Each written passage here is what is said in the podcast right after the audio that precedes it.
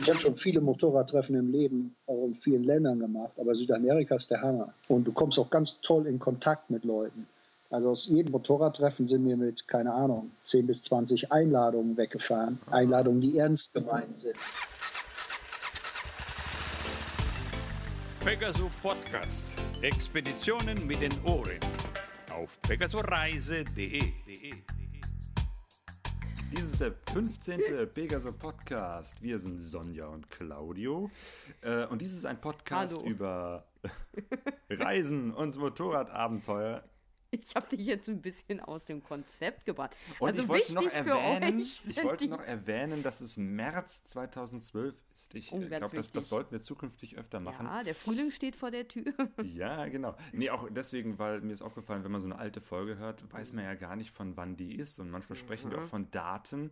Und wenn ihr die hört, jetzt einfach so zur Information, jetzt haben wir das Jahr 2012. Ja, Claudio, das ist ja alles sehr spannend. Aber ich glaube, unsere Hörerinnen und Hörer wollen doch jetzt mal viel lieber wissen, was sie alles so erwartet. Vor allem, weil wir diesmal eine ziemlich vollgepackte Folge haben. Allerdings. Ja, Jo. also lasst uns kurz fassen. Wir haben ein Gewinnspiel. Dann haben wir ja darum gebeten, dass ihr uns mal Rückmeldung gibt. Und das haben auch einige von euch getan. Und es gibt ein Interview, ein Ferngespräch mit den Panni von den Kratvagabunden. Dann ist der Claudio vor einer Woche unter die rasenden Reporter gegangen und war auf der Messe Motorräder 2012 in Dortmund, in meiner Heimatstadt. Und ja, es gibt das literarische Gespann. Wir stellen vor das Buch Abgefahren, ein Kultbuch der deutschen Motorradreiseszene. so. Was das jetzt, Claudio? Jo, wir können loslegen. Im letzten Pegaso Podcast, also im Februar 2012, hatten wir ein Ferngespräch mit dem Konrad Amandi. Der war in der Mongolei unterwegs mit zwei Pferden. Und ähm, genau, und er hatte gesagt, ein Flachmann ist immer ein guter Begleiter, speziell in Russland und in der Mongolei. Und deswegen, äh, ja, hat er einen Flachmann äh, ja, zur Verlosung freigegeben. Und, Das äh, hört die sich an zur Verlosung freigegeben. ja, ist das so? Ja. Äh, weil der, der, der Flachmann ist nicht äh, von uns, sondern eben halt von dem Konrad. Genau. Die Frage war, wie heißen die, oder wie hießen die beiden Pferde, mit denen Konrad in der Mongolei unterwegs war? Das waren die Pferde mit den Namen Johnny und Cash.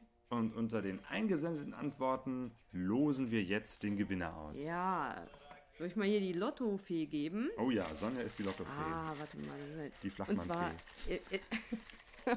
also, vier Namen sind hier in dieser, in dieser Schale. Und ich werde jetzt natürlich ganz, Claudio, du wirst das hier bezeugen, ganz unabhängig hier reingreifen. Und ich habe jetzt einen Zettel. Herchi. Gesundheit.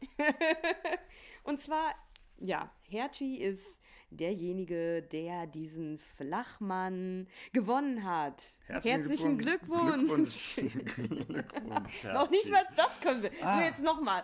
Herzlichen Glückwunsch. Herzi. Ja, Ähm, ja, zu den E-Mails. wir haben auch eine längere E-Mail bekommen vom Martin. Da will ich zumindest ein paar Auszüge draus vorlesen. Der Martin schreibt: Hallo Claudio, hallo Sonja. Ich fahre seit über gut 20 Jahren Motorrad und war auch schon oft mit dem Motorrad im Urlaub. Dennoch würde ich das nicht als Motorradreise sehen, waren es doch hauptsächlich Trips nach Südtirol oder manchmal auch ans Meer. Seit meinem ersten Vortrag, den ich von Michael Martin gehört habe, liegt viele Jahre zurück, träume ich von einer Motorradreise. Irgendwie fühle ich mich aber immer zu feige, in Anführungsstrichen, dafür. Der Traum Motorradreise lässt mich aber nicht mehr los. Nun will ich langsam damit anfangen. Für heuer steht eine Testfahrt an. Ich möchte mit der GS und einem Zelt losziehen. Ziel ist noch unklar, eigentlich nicht so wichtig, da die Reise und Training am Material im Vordergrund steht. Eventuell Griechenland. Das ist als Rookie von München aus einfach zu erreichen. Ja, München. Ja. Einfach zu erreichen und man kann auch etwas Balkanluft schnuppern. Balkanluft ist immer sehr gut. Je mehr ich lese und Informationen sammle, äh, desto unsicherer bin ich mir bei der Wahl meines Reisemotorrades. Die GS ist groß, schwer und hat viel zu viel Leistung. Ich hatte mal eine DR 350. Die hätte ich auch gerne wieder. Äh, und etwas weiter unten schreibt er, ihr seht viele Ideen und noch viel mehr Träume. Nun aber mit der Absicht, es immerhin zu versuchen, um zu sehen, wie weit ich meinen Traum leben kann. Auf der Suche nach Informationen bin ich auf euren Podcast gestoßen. Innerhalb kurzer Zeit habe ich alle 14 Folgen gehört. Ui. Und folge mich auf die Ausgabe 15. Jo, hier ist sie. Tja, das ist so ein guter Plan, den er hat, der Martin. Mhm. In den Balkan oder äh, nach, nach Griechenland zu fahren. Mhm. Hatten wir auch schon mal vor, haben wir es zwar noch nicht gemacht, aber Griechenland ist bestimmt auch eine, eine schöne Reise. Spannend finde ich, dass du auch schreibst, ähm, dass die äh, 1150er GS zu viel Leistung hat. Das ist, das ist, ich glaube, da ist auch was dran. Also das ist immer sehr relativ, was man so sagt, was eigentlich so Standard sein sollte für, eine, äh, für ein Reisemotorrad. Kann man sich ohne Ende drüber äh, auseinandersetzen. Welches ist jetzt das perfekte Reisemotorrad? Ich glaube, das ist das, mit dem, auf dem man sich wohlfühlt und mit dem man unterwegs ist. Jo, und ich, ja, ich finde es einfach, ja, ich finde es einfach toll, Martin, dass du dich jetzt auf den Weg machen willst und ähm, dass du jetzt äh, anfängst, deinen Traum umzusetzen. Und ich weiß nicht, also mittlerweile finde ich eben auch, ähm, dass man Abenteuer auch äh, mit dem richtigen Blick für die Dinge und für Begegnungen mit Menschen auch um die Ecke erleben kann und dass man da nicht unbedingt jetzt nach Afrika fahren muss. Und er schreibt weiter noch Anmerkungen zu äh, zum Podcast. Die Stimme am Anfang finde ich klasse. Pegasoreise.de, Expedition mit den Ohren. Allein diese Stimme lässt mich schon fast auf meine GS springen und losziehen. Sehr gut. Ja, jetzt kann ich an dieser Stelle mal verraten, das ist mein Vater. Der Claudio hat nämlich für diese ganzen Jingles seine gesamte Familie eingespannt, den Vater. Genau, hier geht's weiter. Das Lied, in Anführungsstrichen, ist super. Wir sind alle auf der Reise und keiner weiß, wohin es geht. Bei der Suche fand ich zwar euren Link zu der Seite eduardo-akustik.de und die E-Mail-Adresse, aber dort keine Info zu dem Lied. Ist das dein Bruder? genau, das ist mein Bruder. Ihr merkt schon, Pegaso Podcast ist eigentlich ein äh, Familienunternehmen. Die Mafia ist nichts dagegen. Der Inhalt, das schreibt jetzt der Martin weiter. Ach nee, äh, zu dem Bruder, genau, also zu, zu Eduardo. Ähm, Ja, Claudio, äh, wir hatten doch eben gesagt, das Motto ist Kurzfassen. Jetzt hast du natürlich einen Das- langen Schlenker gemacht. Und zwar ging es ja darum, dass wir ja gesagt haben, jetzt ähm, als kleines Trostpflaster gibt es den Link zu. Zu dem Song vom Eduardo Alle auf der Reise, das äh, am Anfang und am Ende also unser Jingle ist. Ähm, genau, ich habe mit Eduardo gesprochen und äh, das Lied ist schon was älter, aber er hat versprochen, er will das auf seiner Seite Eduardo-Akustik nochmal äh, draufsetzen, dass man sich das äh, runterladen kann für einen Monat, also jetzt von März bis April. Ähm, und wir packen auf unsere Seite pegasoreise.de einen Link zu dem Lied auf der Seite vom Eduardo. So. Ah, jetzt nochmal zur Mail von Martin. Der Inhalt ist kurzweilig und sehr interessant. Ja, es könnte deutlich länger sein. Ja, das, äh, ich glaube, diesen Wunsch erfüllen wir hier mit diesem Podcast. Allerdings ist mir aufgefallen, dass die Folgen 1 bis 4 nicht per iTunes Download verfügbar sind. Ja, äh, das, das passiert auch auf unserer Webseite. Dass das aus irgendwelchen Gründen äh, funktionieren manchmal die Links nicht ähm, und bei iTunes habe ich auch keinen direkten Zugriff darauf. Ich gucke aber, dass wir auf unserer Homepage pegasoreise.de, äh, dass da hoffentlich die Links, ähm, die richtigen Links zu den alten Podcasts noch drauf sind. Wenn welche fehlen, sagt uns Bescheid und ich versuche den Link nochmal zu aktualisieren. So. Jo. Dann schreibt er, was mich stört. Jede Folge des Podcastes geht mit etwas Inhalt los, bevor der Vorspann pegasoreise.de Expedition und so kommt. Jedes Mal meine ich, die Folge wäre nicht am Anfang und ich scrolle immer wieder zurück an den Anfang. Beim Podcast verwirrt es etwas, finde ich. Also sagt der Martin. Ähm, ja, genau, das äh, machen wir tatsächlich mit Absicht so, ähnlich wie bei Fernsehserien auch, dass etwas Inhalt kommt. Mir geht es nämlich so, wenn ich andere Podcasts höre und die fangen alle mit einem Jingle an und ich, weiß ich nicht, so drei, vier auf meinem äh, iPod habe und dann hin und her spule, dann höre ich immer am Anfang diesen Jingle und muss nämlich erstmal eine halbe Minute durchhören, bis ich irgendwie erfahre, welche Folge ist denn das. Und deswegen habe ich das so gemacht, dass man erst ein bisschen Inhalt hört und dann weiß, ah, okay, das ist die Folge mit dem Panni oder das ist die Folge mit dem Andreas Hülsmann oder was auch immer und weiß, okay, das ist jetzt äh, die Folge, die ich schon gehört habe oder auch nicht. Was wir machen können, und das machen wir jetzt einfach, dass wir einmal kurz den, den Anlasser vor die Stimme packen, dann weiß man zumindest, dass das der Anfang ist. Ja, das ist so, eine gute Idee. Genau. Und dann schreibt der Martin, so nun genug geschrieben. Vielen Dank für eure tolle Arbeit. Liebe Grüße, der Martin. Und dann kommt noch der Hammer, dann habe ich ein bisschen weiter runter gescrollt und in die Signatur geguckt und da steht dann Deutsches Zentrum für Luft- und Raumfahrt e.V., Raumflugbetrieb und Astronautentraining. Super klasse. Martin, das heißt, normalerweise bist du unterwegs irgendwo mit, mit äh, Astronautentraining, die du vorbereitest auf den Flug ins Weltall. Und dann machst du dir Gedanken auf, äh, über eine Reise nach Griechenland. Das müsste doch ein Klacks sein. Ja, wer weiß, vielleicht können wir dich ja mal, äh, vielleicht können wir dich ja mal besuchen und eine Reportage machen. Genau, über Motorradreisen im Weltall. Gibt's das? Das wär's doch mal. Wie gesagt, nochmal ganz herzlichen Dank an deine sehr, sehr ausführliche Mail. Vielen Dank. Hat uns sehr gefreut und gerne öfters. Ähm, Ja. Jetzt aber zu unserem Ferngespräch. Pani und Simon, die Kratvagabunden, die waren schon mal bei uns. Das ist jetzt auch schon wieder ein Jahr her. Das war so relativ am Anfang von unserer Podcast-Reihe. Ja, Ja, mit zwei Motorrädern machen sie eine Weltreise, sind von Nordamerika bis nach Südamerika gefahren und ähm, ein paar Tage bevor sie übergesetzt sind nach Neuseeland, habe ich mit dem Panni geskypt äh, und er erzählt nochmal etwas von seinen Südamerika-Erfahrungen. jo. Das Ferngespräch. Ja, wie sieht's aus? Äh, du bist jetzt in Santiago? Ja. ja, das letzte Mal haben wir uns, ich vermute mal, vor ungefähr einem Jahr gesprochen. Damals waren wir noch in Guatemala. Genau. Also eigentlich auch am Anfang unserer Mittelamerika-Etappe. Ja. Ja, und seitdem hat sich noch einiges getan. Ich denke, vor allen Dingen die Reise hat uns ein bisschen verändert seitdem. Ja. Macht schon noch einen Unterschied, hier unten zu reisen oder in Nordamerika, wo alles ein bisschen ähnlich ist von der Infrastruktur wie zu Hause. Das war schon eine starke Umstellung. Mittelamerika war so für mich das prägnanteste Chaos und vor allen Dingen extrem ineffiziente und korrupte Grenzen. Wenn es einen Grund gäbe, warum ich nicht nochmal nach Mittelamerika fahren würde, dann wegen diesen furchtbar anstrengenden Grenzen. Da hatte ich echt die Schnauze voll am Ende von. Obwohl das auch nicht unmöglich ist, da drüber zu kommen. Wir haben zum Beispiel niemals äh, Bestechungsgelder bezahlt, nicht einen Cent. Ja, von da aus ging es dann mit einem Katamaran über den Darien Gap. Für manch einen ist das das absolute Highlight. Ich fand es nicht so toll. Das war okay. Die ersten drei Tage schippert man so in den St. Blas Islands rum. Das ist wunderschön, Karibik-Klischee pur, vom Allerfeinsten. Aber die Etappe über die offene See, die war mit dem Katamaran echt scheiße. Weil das Ding schaukelt viel, alle Kajüten waren massiv undicht, sodass du also wirklich triefend nass warst. Äh, dazu die Übelkeit und naja, noch ein paar andere Sachen waren da nicht ganz so in Ordnung. Also ich würde es mit denen nicht nochmal machen. Wie ist es Am aller- Motorrädern auf der Überfahrt ergangen? Auf dem Katamaran sind auf dieser schlimmen Etappe, diese letzten 24 Stunden bis Kolumbien, die Motorräder eigentlich permanent mit Salzwasser überspült worden. Also die Wellen oder die Gischt ist die ganze Zeit über die Motorräder drüber gegangen. Wir haben die dann in Kolumbien sofort gewaschen, aber die haben so einen Schaden genommen in Sachen Korrosion.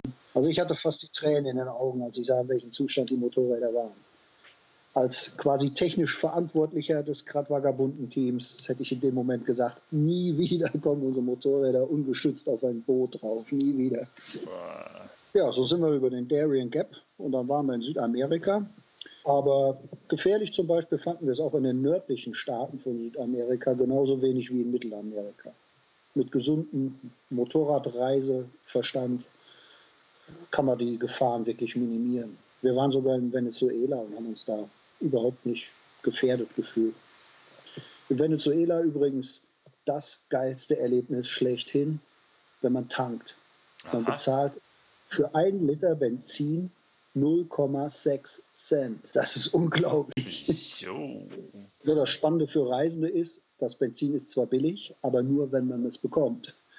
Also ein Großteil der Tankstellen ist ständig trocken. Man muss dann immer organisieren, aber dadurch kommt man dann wieder mit Motorradfahrern ins Gespräch, die einem helfen. Das finde ich eigentlich, das war für mich eine der stärksten Erkenntnisse aus der ganzen Reise. Mhm. Momente, die vordergründig einfach scheiße sind, wo du flugst und denkst, oh nein, musste dieser platte Reifen heute hier passieren oder der Schaden am Motorrad, wie soll es jetzt weitergehen? Aber jedes Mal haben sich aus diesen negativen Momenten ganz, ganz tolle Begegnungen entwickelt, wo wir am Ende gesagt haben, super, das war total toll. Das hätten wir nie erlebt, wenn ich vorher erstmal das Schlechte uns dahin geführt hätte. Gibt es da vielleicht eine konkrete Geschichte, die du mal erzählen magst? In Feuer, Feuerland haben wir das Zentral, war das Zentralfederbein von mir am Lecken. Das ist nun eine ziemlich ärgerliche Sache. Du dürfte es in ganz Argentinien vielleicht eine Handvoll Betriebe geben, die ein Federbein instand setzen können. Und wir hatten gar keine Hoffnung, dass wir in Feuerland jemanden finden.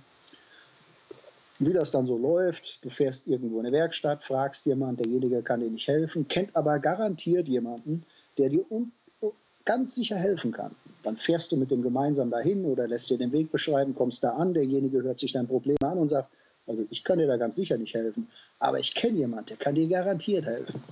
So lernst du dann in der Regel äh, erstmal die halbe Stadt kennen mhm. und oft führt das ins Nichts. Aber diesmal kamen wir am Ende bei einem raus, der war pensionierter äh, Buchhalter und hatte sich all seine mechanischen Fähigkeiten als Autodidakt angeeignet, hatte eine perfekte Werkstatt. Der guckte sich das Federbein an meinte, oh, ich bin ja auch begeisterter Enduro-Fahrer. Alles kein Problem, habe ich schon zigmal gemacht, mache ich. Naja, solche vollmundigen Versprechungen kenne ich aus Südamerika. Jeder Hinterhofschrauber sagt da zu dir, klar, Raketen habe ich schon oft repariert, kenne ich mich mit aus, Solarantrieb auch kein Problem, Uranantrieb habe ich auch schon oft gemacht und am Ende ist alles kaputt. Aber der Typ war ein Perfektionist. Ich habe ihm auf die Finger geschaut, zwei Stunden lang, das ging zack, zack, zack. Und wir haben tatsächlich die Nadel im Heuhaufen gefunden gehabt. Und nicht nur, dass der unser Federbein repariert hat, dieser Typ, der eigentlich eher eine reservierte Natur hatte, ist dann so aufgetaut. Wir haben uns mit Händen und Füßen und ein paar Brocken Kauderwelsch unterhalten und es wurde dann immer netter. Und am Ende äh, wurden wir bei ihnen eingeladen und haben dann mit ihnen Mittag gegessen und seine Frau uns lange mit unterhalten. Wurden so richtig herzlich in die Familie regelrecht aufgenommen. Und das war wirklich typisch. Das ist uns schon ganz, ganz oft passiert. Was für eine Route habt ihr genommen? Von oben bis runter bis zum, zum Ende des Kontinents? Ja, wie gesagt, den Darien Gap haben wir überquert. Da kommt man in Cartagena in Kolumbien in aller Regel an.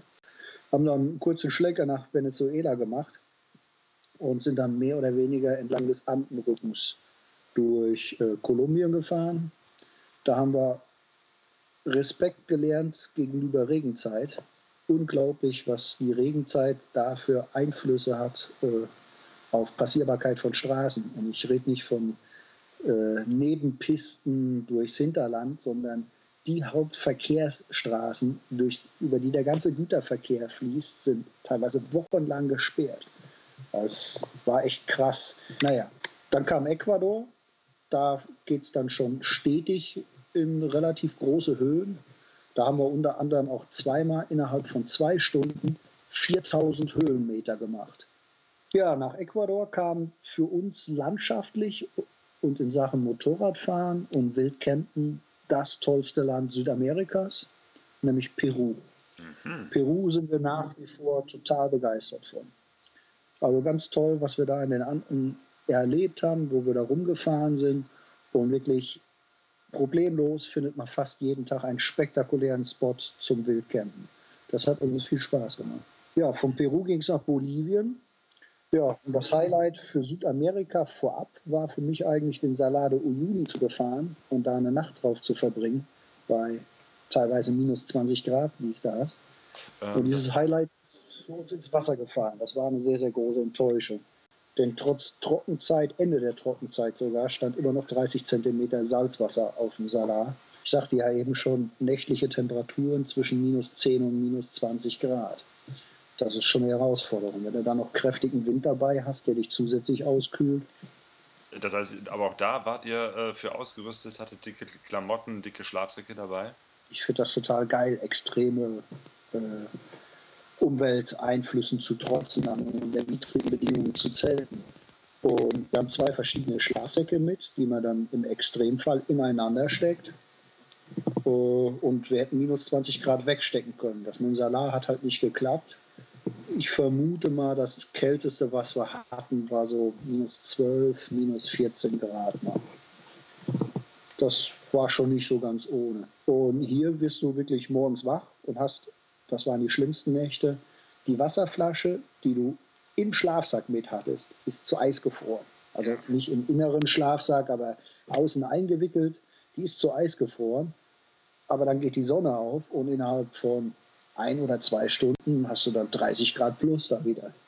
Von Bolivien sind wir dann äh, kurz nach Argentinien, Paraguay haben wir noch Freunde besucht, sind dann wieder nach Argentinien zurück. Da haben wir unsere ersten Motorradtreffen mitgemacht. Ganz großartiges Erlebnis, das ich jedem Südamerika-Reisenden nur empfehlen kann. Mhm.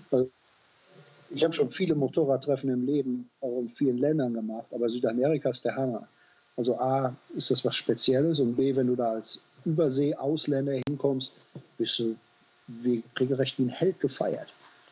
Und du kommst auch ganz toll in Kontakt mit Leuten. Also aus jedem Motorradtreffen sind wir mit, keine Ahnung, 10 bis 20 Einladungen weggefahren. Einladungen, die ernst gemeint sind. Mhm. Wo du dann echt Leute kennenlernen kannst und sehen, wie lebt ein Motorradfahrer in Argentinien zum Beispiel. Äh, es geht um Motorräder, es wird viel Alkohol getrunken, viel Benzin geschwätzt. Und ich finde das dann schön, so die minimalen Unterschiede zu beobachten, zu kommentieren und gleichzeitig auch diese Gemeinsamkeiten wieder zu entdecken. Es ist am anderen Ende der Welt und hat doch unheimlich viel von Lebensstil oder dem, was man im Leben wichtig findet, gemeinsam. Und man kommt unheimlich schnell mit Leuten ins Gespräch. Ich spreche praktisch kein Spanisch, vielleicht 100 Worte oder so. Wenn ich ordentlich Bier getrunken habe, sind es vielleicht 150 Wörter. Aber es ist überhaupt kein Problem mit einem leicht angetrunkenen Argentinier oder Brasilianer, während du vor seinem Motorrad oder deinem Motorrad stehst, ein technisches Gespräch über die Vor- und Nachteile von Vergaser versus Einspritzanlage zu führen, ohne eine gemeinsame Sprache zu haben. Das ist kein Witz, das funktioniert. Mhm. Wenn beide Seiten sich unterhalten wollen, dann klappt das, du zeigst auf die Dinge drauf, die klingen gar nicht so unterschiedlich auf Spanisch, Portugiesisch oder Deutsch. Und beide Seiten freuen sich tierisch, wenn sie den anderen verstanden haben. Ich finde es ganz großartige Situation. Gibt es auch so etwas wie eine äh, Motorradreiseszene? Ja, ja, ich meine, da fragt mich der Richtige. äh, Brasilien kennst du ja selber, die Brazil Riders. Weil eins unserer tollsten Erlebnisse, die wir hatten, war mit einem Brazil Rider, der uns eingeladen hat, der Eloy. Vielleicht mal noch eine kleine Anekdote zu dem Eloy. Der hatte ein Tattoo auf der Wade, ein Stinktier. Und das ist auch sein äh, Logo, das er als Aufkleber überall verteilt. Das kennst du ja auch. Also in Brasilien ist ein Motorradfahrer nichts, der keinen Aufkleber zu verschenken hat. Genau, immer Aufkleber dabei haben. Ganz wichtig. Das ist ein Ritual. Man Ja. tauscht den Aufkleber vom Club in der Regel aus. Jedenfalls, unser Kumpel Eloy, der hieß Gamba. Gamba Stinktier. Jo. Und er hieß nicht immer Gamba mit Spitznamen. Früher hieß sein bester Freund Gamba. Und sein Freund ist beim Motorradunfall gestorben. Und dann hat Eloy an seinem Grab gesagt, der Name Gamba soll nie in Vergessenheit geraten. Ab heute heiße ich Gamba. So, Claudio, jetzt die Frage fürs Gewissen. Wenn ich morgen hier unten tödlich verunglücke, bist du bereit, dich Panni zu nennen? ja, da, da muss ich nochmal ganz genau drüber nachdenken. Über diesen Namen, Panni. Nee, ich fand es also wirklich eine ganz, ganz rührende Geschichte. Weil Ja. Der Typ ist kein Abschneider, der hat das ganz bescheiden erzählt. Und mir schossen sofort die Tränen vor Rührung in die Augen, als der das berichtet hat.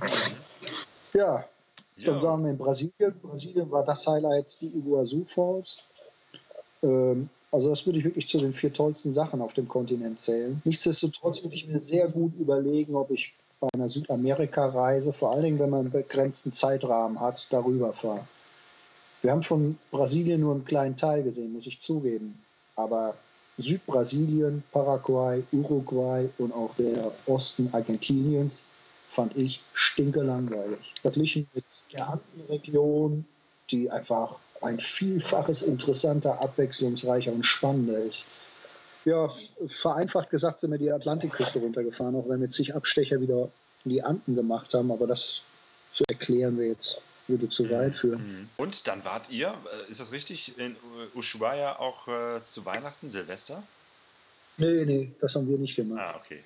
Ähm, hätte mich schon gereizt, diesen traditionellen Termin da unten wahrzunehmen, wegen den Motorradfahrern. Ja, wie gesagt, wir waren da in der Vorsaison, hatte den Vorteil, es war noch nicht ganz so voll, noch nicht ganz so teuer. Und zu Weihnachten waren wir dann schon viel weiter nördlich, schon wieder bei Mendoza, äh, Santiago de Chile auf der Höhe.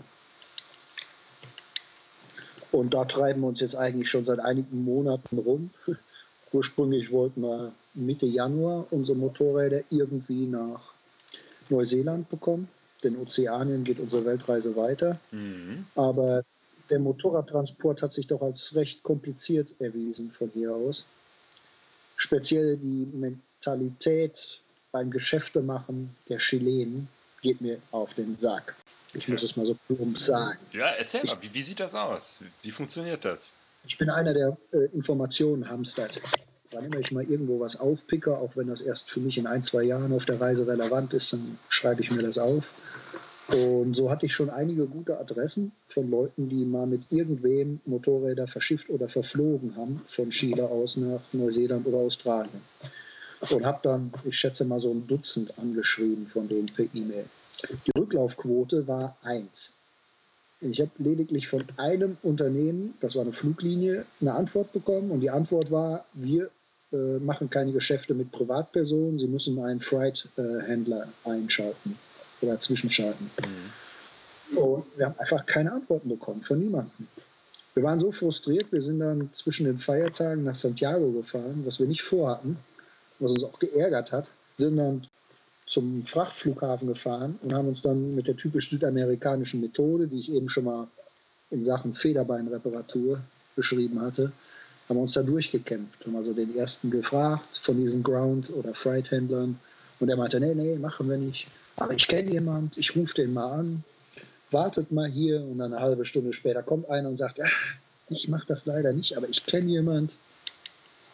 Und mit viel, viel Ausdauer haben wir es am Ende, ich glaube, auf ein halbes Dutzend Angebote gebracht. Da habe ich aber einen Zeitaufwand gehabt und eine Energie reingesteckt, äh, unglaublich. Also wir hatten am Ende genau ein einziges Angebot, das brauchbar war. Das Dumme war, was wir unbedingt verfliegen wollten, weil wir Angst haben, dass uns sonst die Saison in Neuseeland wegläuft. Und in gut einer Woche gehen die Flu äh, Motorräder und auch wir mit getrennten Flugzeugen nach Neuseeland. Die Zeit bis dahin werden wir in der Villa verbringen, mit Motorrad putzen und Ausrüstung reinigen.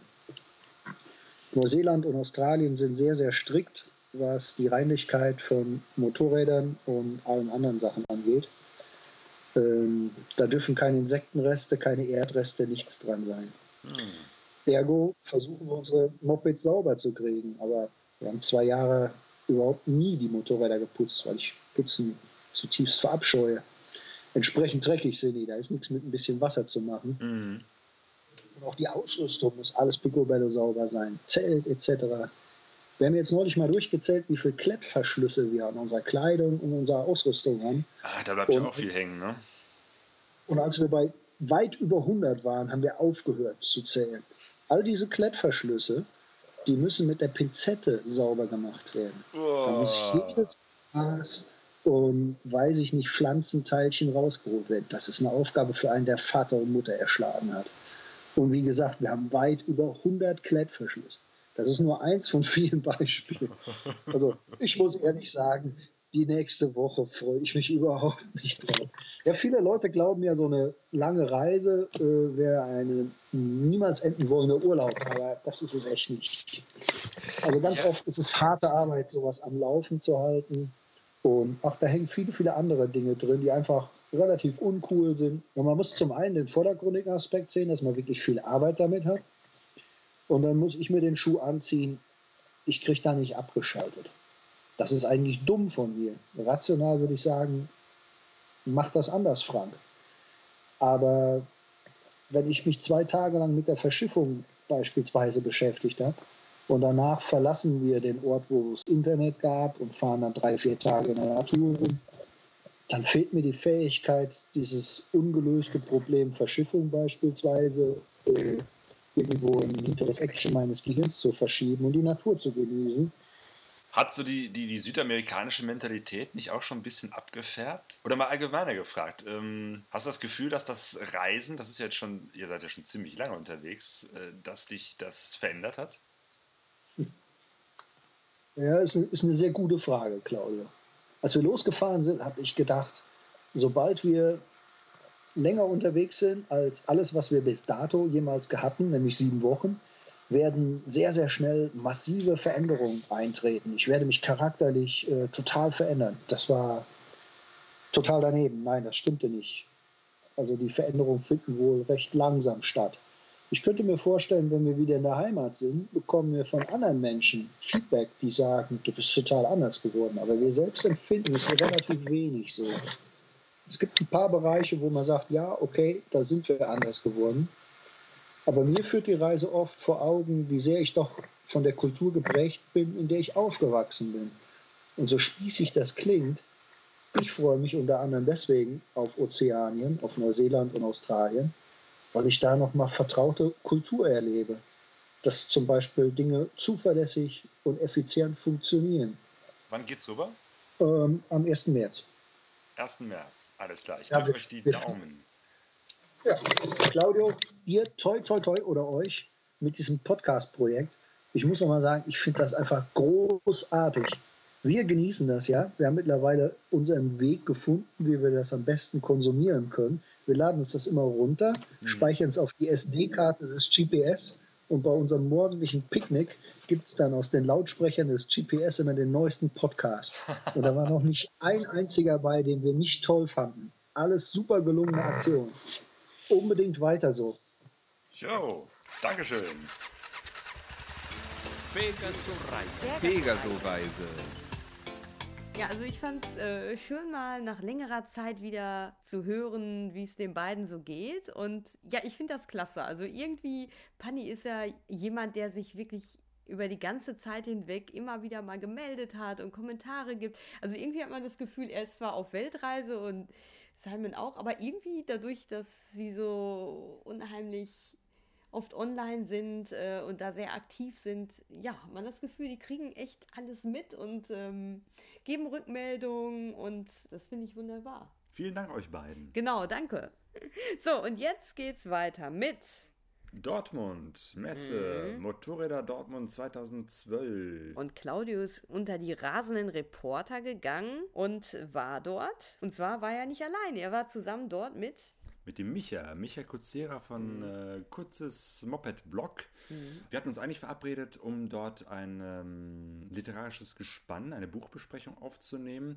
Aber unterm Strich haben wir am Schluss wirklich äh, neun Stunden am Stück sind wir über die Messe gelaufen, haben uns auf viele Motorräder gesetzt, haben uns Stände angeguckt, mit vielen Leuten gequatscht, Interviews gemacht. Also es war, wir haben einen, einen richtigen kleinen Videopodcast aufgenommen, der ähm, ja auch auf pegasoreise.de Ja. online ist. Deswegen, äh, wenn ihr es noch nicht gesehen habt, schaut es euch an. Ja, und ich habe, ich meine, ich war ja nicht mit dabei, aber ich habe ähm, Ausschnitte gesehen von eurem Gang über die Messe und ich fand wirklich, Micha, ne, du, man hat richtig gemerkt, dass du richtig Spaß daran hattest, wie die Leute zu interviewen. Ich fand das klasse. Wenn du da mal eine Idee hast oder wenn wieder was ansteht, herzlich gerne.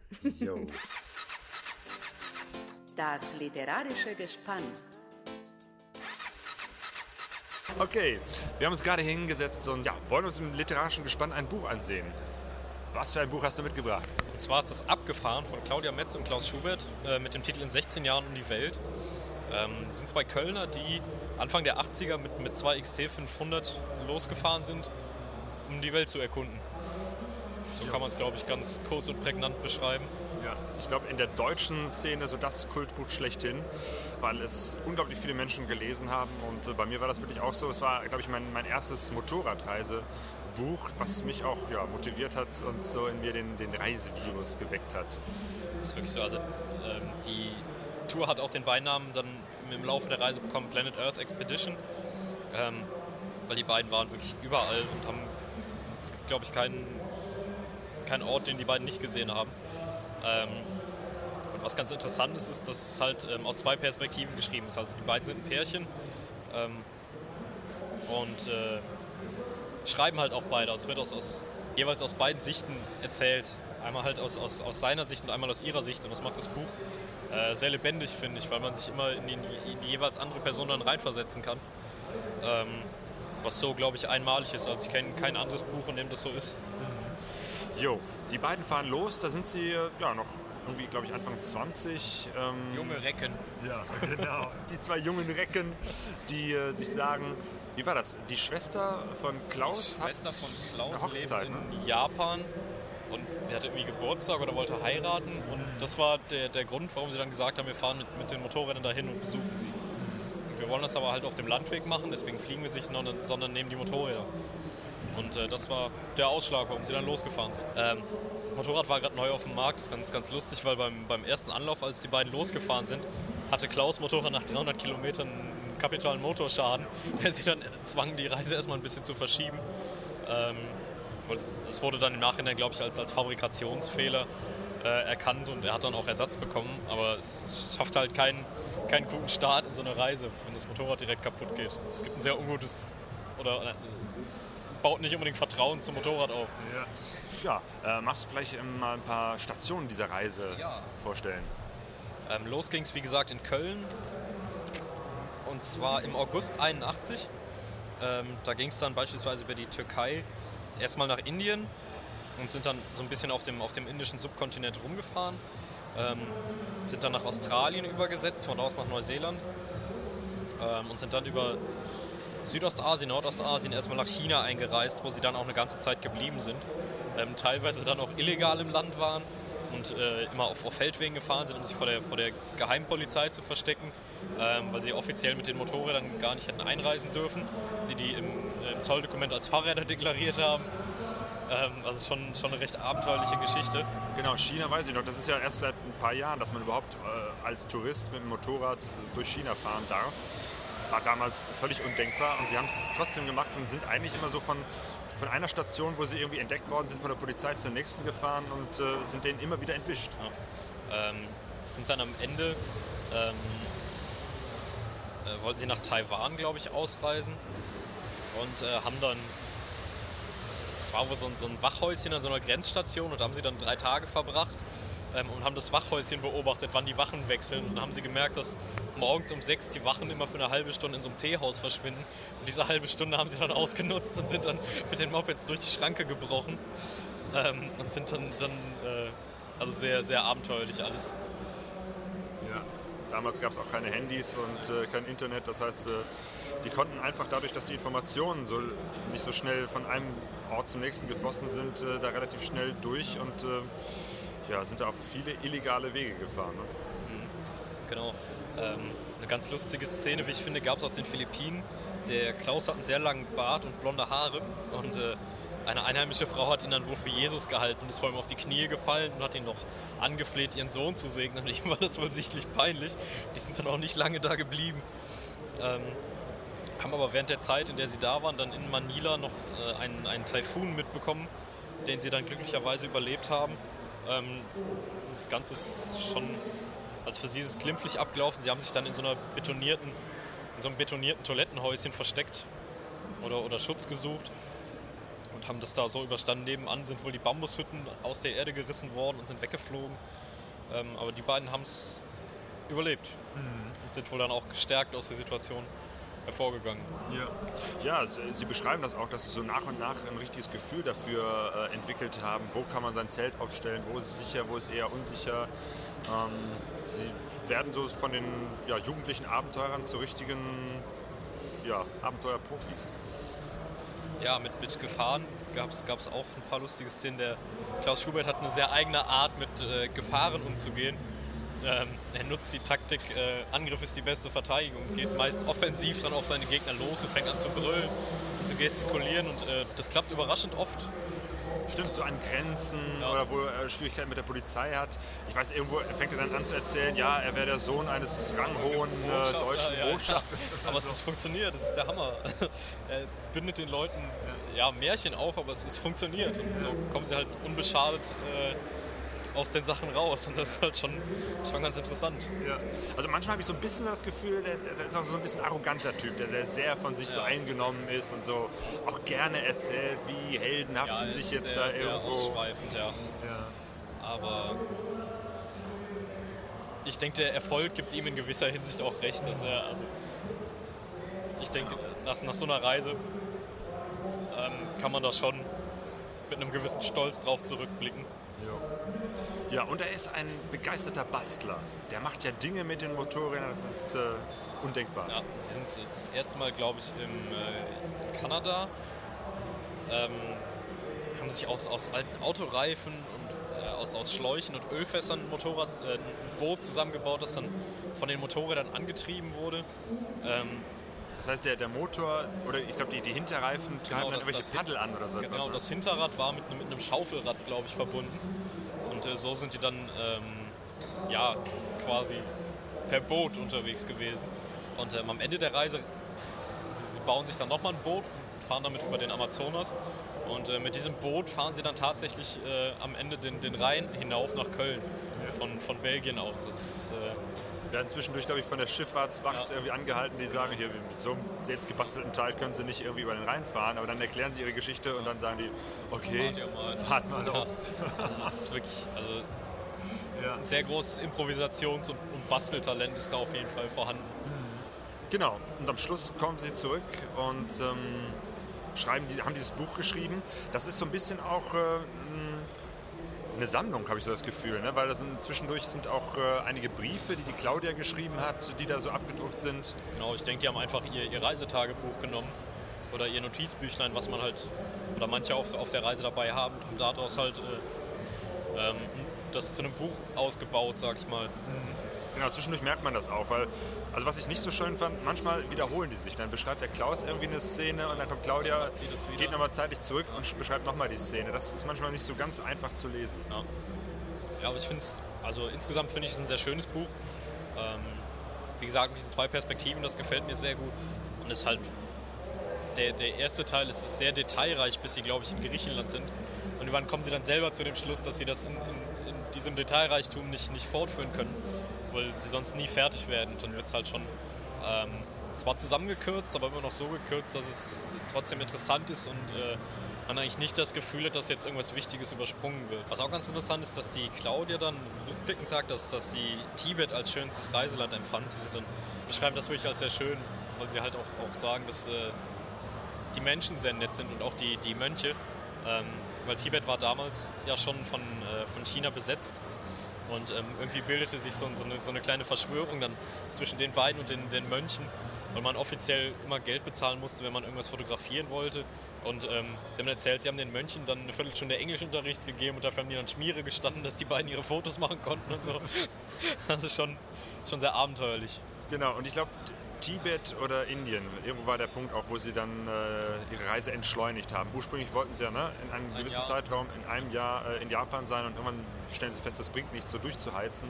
Wir lassen uns Zeit und irgendwann sagen sie, Ende ist offen und daraus werden dann diese 16 Jahre. Genau. Ich glaube auch, es waren in Indien, wo sie dann gesagt haben, ähm, ne, wir wollen uns selber nicht so unter Druck setzen, dass wir jetzt zu einem bestimmten Zeitpunkt irgendwo sein müssen. Ähm, wir machen das, wie es uns gefällt und äh, arbeiten dann auch zwischendurch wohl mal ein halbes Jahr ähm, sind dann sage und schreibe wirklich diese 16 Jahre unterwegs. Ja, danach sind sie nach Deutschland zurückgekehrt, haben äh, Dia-Shows gemacht, waren damit sehr, sehr viel unterwegs. Äh, das Buch ist, glaube ich, auch in viele Sprachen übersetzt worden und haben, glaube ich, ein, ein ja, großes... Hype, los, ein Hype losgetreten, denke Ja. ich. Also es war so der, der, der Urknall für die, ja nicht Motorradreiseszene, aber ich, ich denke, es war mit eins der ersten Bücher, die über das Thema erschienen sind. Ich kann mich sogar noch erinnern, äh, ich bin in der Nähe von Köln aufgewachsen, dass, dass ich damals die, die Plakate gesehen habe von der Dia-Show. Ich war nicht dabei, was im Nachhinein super schade ist, hätte ich natürlich gerne gesehen. Aber ich kann mich noch an dieses äh, Bild ähm, auf dem Cover erinnern, zwei Motorräder, die irgendwie mit so einem Segel verbunden sind. Genau, da sind sie durch Patagonien gefahren und da ist ja so super windig. Und dann haben sie sich ein Segel gebaut, die Motorräder miteinander verbunden und sind dann gesegelt. Ich glaube, es war die Zeltplane, die sie dafür benutzt haben. Ähm, ja, einfach um, ich glaube, um Treibstoff zu sparen, sind sie Ja. dann einfach gesegelt. Also, ja, was heißt gesegelt? Äh, gemotosegelt vielleicht. Ja. Ich finde es eine, eine ungeheure Bereicherung, dieses Buch zu lesen, weil es halt so viel, ähm, ja, so viel positiven Spirit irgendwie rüberbringt, dass man irgendwie alles Mögliche ähm, schaffen kann. Man selber merkt, wie viel Kraft die beiden eigentlich aus, aus ihrer eigenen Reise schöpfen, schon während sie unterwegs sind. Und es ist einfach äh, ein schönes Buch. Ich weiß jetzt nicht, was es kostet, weil ich habe meins selber geschenkt bekommen und da ist gerade ein Aufkleber über den Preis. Ich habe es aus der Stadtbibliothek und da steht 11,90 Euro. Ja, das finde ich Ja, ja. durchaus legitimer Preis. Genau, das ist schon die Taschenbuchausgabe und die hat 318 Seiten. Genau, es sind auch noch ein paar Bilder drin, ähm, also auch auf Farbfotografien, wo man halt unter anderem äh, die Bootkonstruktionen sieht. Ich finde, es ist ein sehr schönes Buch. Doch, kann man sagen. Jo, Und mittlerweile leben sie in, in Patagonien. Die haben sich da niedergelassen, haben äh, Kinder bekommen, sind jetzt eine kleine Familie. Und äh, was das Interessante ist, ich habe ja noch kürzlich mit dem Panni telefoniert und der hat erzählt, der hat die beiden getroffen, unten in Patagonien. Und ähm, das schneiden wir gleich noch rein. Er hat erzählt, wie Claudia Metz und Klaus Schubert heute leben. Das war ganz lustig. Ähm, ich stand auf dem Parkplatz äh, in El Bolson und dann kam eine Mutter mit ihrer Tochter vorbei und die guckte auf unsere Kennzeichen und sagte, wo kommt ihr denn her? Dann sage ich, ja, unsere Kennzeichen, die sagen da eigentlich wenig drüber aus, weil eigentlich kommen wir aus Köln. Dann sagte die, ey, klasse, ich komme eigentlich auch aus Köln. Könntest du eigentlich mal bei uns vorbeikommen? Die Zelte da bei uns. Ja, und dann gab es so ein Wort das andere. Und ich habe Anfang gar nicht geschnallt, mit wem ich da rede. Und als sie meinte, ja, mein Name ist die, äh, ich bin Claudia. Dann sag ich, ja, Claudia Metz? Ich sagte, ja, klar. Und dann rutschte mir so ganz spontan raus, du bist schuld, dass wir hier sind. und musste Claudia ganz furchtbar lachen. Und, und im Nachhinein meinte sie, also normal laden wir relativ wenig Leute ein, aber deine Anklage, die kam so natürlich rüber, da konnte ich gar nicht anders. Das war jedenfalls witzig bei den beiden. Leider war das Timing für uns schlecht, wir sind ja relativ schnell weitergefahren. Aber man muss echt sagen, die beiden sind sehr charismatische Menschen. Ich kann dir nicht sagen, wovon die leben, aber ich vermute mal, die haben das finanziert durch die Erlöse aus den Dia-Shows. Und sie nehmen halt Gäste auf. Ich habe schon wieder vergessen, wie viel. Ich glaube maximal 10 oder 20 gleichzeitig. Da kann man dann zelten bei denen. Äh, entweder arbeitest du mit auf der Farm und tust was dafür. Bei uns zu Hause würde man sagen, fährst mit in Hauberg und machst ein bisschen Holz mit dem Klaus oder pflegst den Garten oder was auch immer. Dann ist das umsonst. Und sonst musst du einen üblichen Preis fürs Campen zahlen. Das ist aber, finde ich, relativ fair. Also die haben, die haben mehrere Container rübergeschifft mit äh, vielen Maschinen, vor allem zur Holzverarbeitung. Aber der hat da einen Fuhrpark äh, oder Maschinenpark, der ist schon richtig üppig. Aber der Klaus, das kennt man ja auch aus dem Buch, äh, ist so ein Self-Made-Typ. Ja. Also äh, ich glaube, wenn der könnte, der würde auch noch ein Motorrad aus Holz bauen, wenn er dürfte. Der kann auch nie still sitzen und der muss immer irgendwas machen. Das heißt, er ist immer noch am Basteln und am Tüfteln. Ja. Pegaso-Reise. Pegaso-Reise. So, ich glaube, das war's, oder? Das wird ein langer Podcast Wir sind fertig. Wir sind am Ende. am Ende der Zeit. am Ende der Zeit.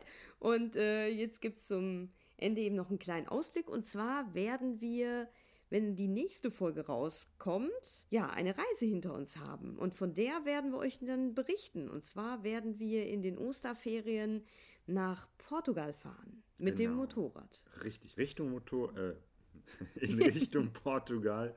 Und die Reise wird noch weitergehen, aber davon erzählen wir das nächste Mal. Und das Interview mit dem Panni, das war ja nur ein Ausschnitt.